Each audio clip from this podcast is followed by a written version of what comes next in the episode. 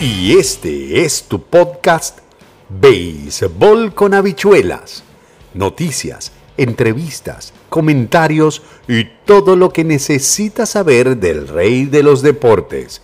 Siéntate y disfruta ya tu ración de Béisbol con habichuelas.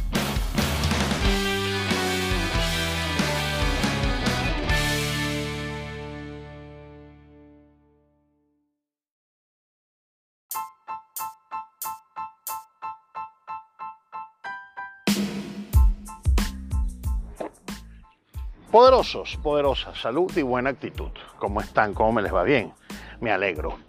Y este es tu podcast Béisbol con habichuelas. Hoy van a escuchar sonido incidental y sonido ambiental. Y es que he decidido hacer un podcast incidental, un podcast en la calle. Mientras camino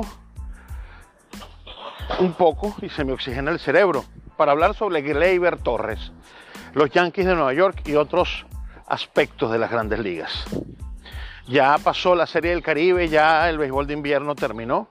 Aquí en la República Dominicana, Elier Hernández pasó, perdón, Sandro Fabián pasó de los Leones del Escogido a los Toros del Este por el mejor bateador Jamaico Navarro y José Offerman se convierte en el nuevo manager, en el nuevo estratega de los estados. Vamos a esperar que pase el camión de la basura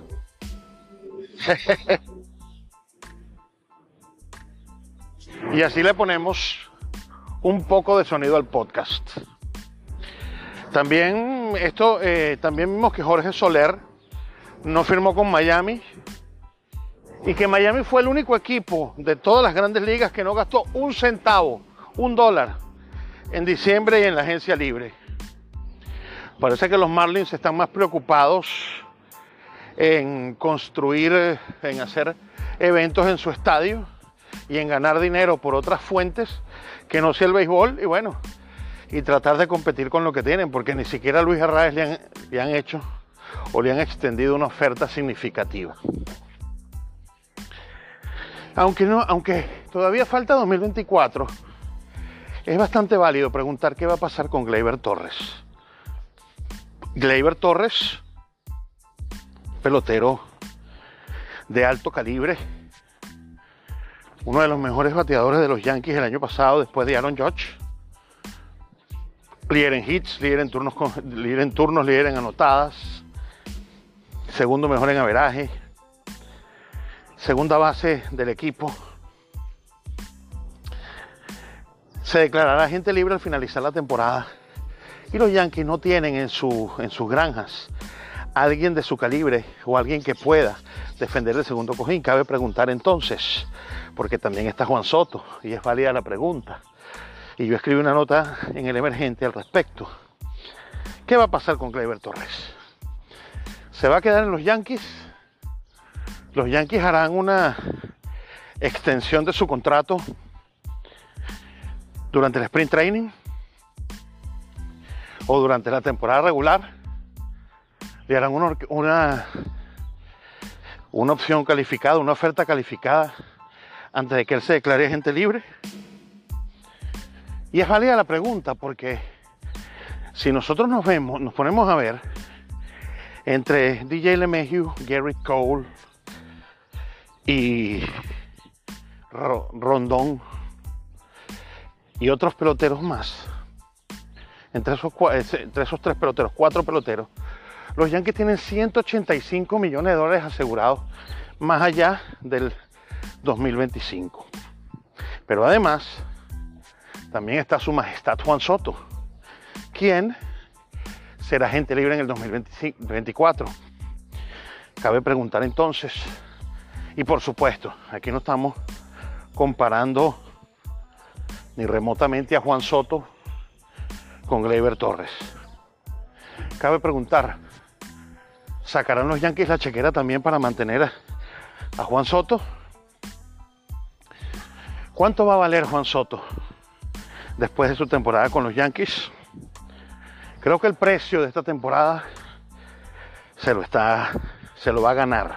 Creo que lo que haga esta temporada con los Yankees, quiero decir, es lo que lo que valdrá el contrato de Luis, de Juan Soto, de, Juan Soto. Estaba pensando en Luis Sojo, campeón de, de los tiburones. Porque Juan Soto es evidentemente el mejor, o ha sido catalogado por muchos como el mejor bateador del béisbol actualmente, o uno de los mejores.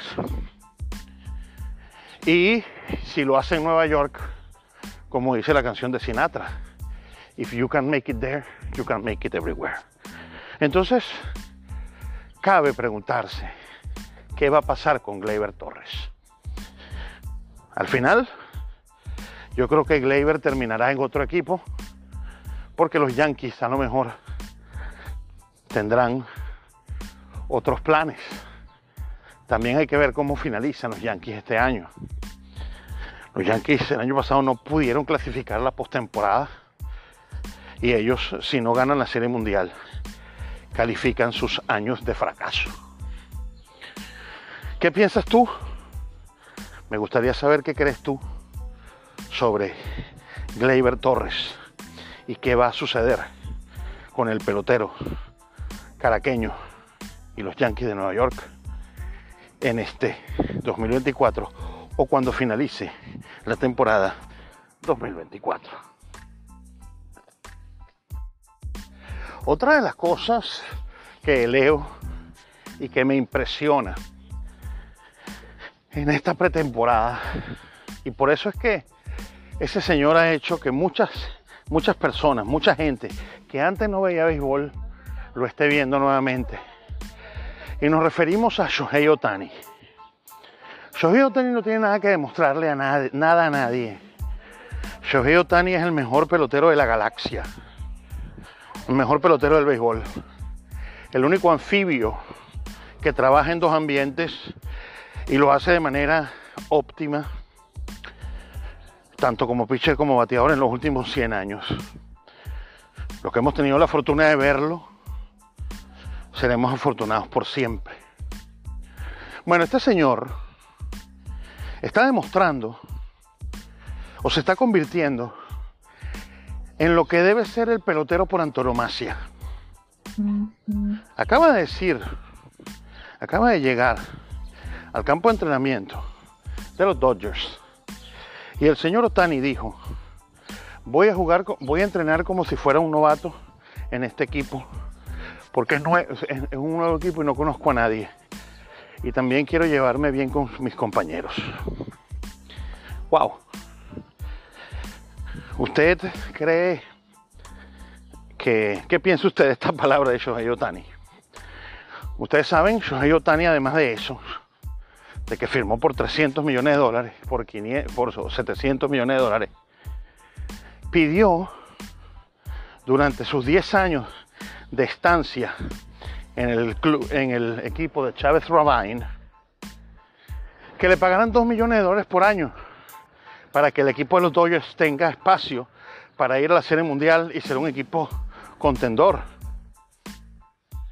Pero además de eso, Además de eso, el amigo Tani eh, muestra otra vez humildad. Muestra, demuestra inteligencia, porque claro, después de esos 680 millones se lo van a pagar cuando ya, ya esté retirado y estará asegurando su jubilación por el resto de su vida. Y ahora, con lo que dijo y lo que se han visto en las prácticas de bateo de Otani y de que va a entrenar como si fuera un novato, nos dicen mucho de lo que ganan las grandes ligas o lo que ganó las grandes ligas cuando firmaron los Dodgers a un pelotero como este. De verdad, verdad que me impresiona mucho todo lo que va, todo lo que está sucediendo. Les recuerdo que los Dodgers y los San Diego Padres o los Padres de San Diego van a inaugurar las grandes ligas este año en Seúl, Corea, en la serie de Corea del Sur en, en marzo, a mediados de marzo, estarán jugando dos partidos en Corea. Aquí en República Dominicana habrá un juego de exhibición de dos días. Vamos a ver si entre Tampa Bay y Boston, ya contratado, y todavía el caso de Walter Franco no se resuelve.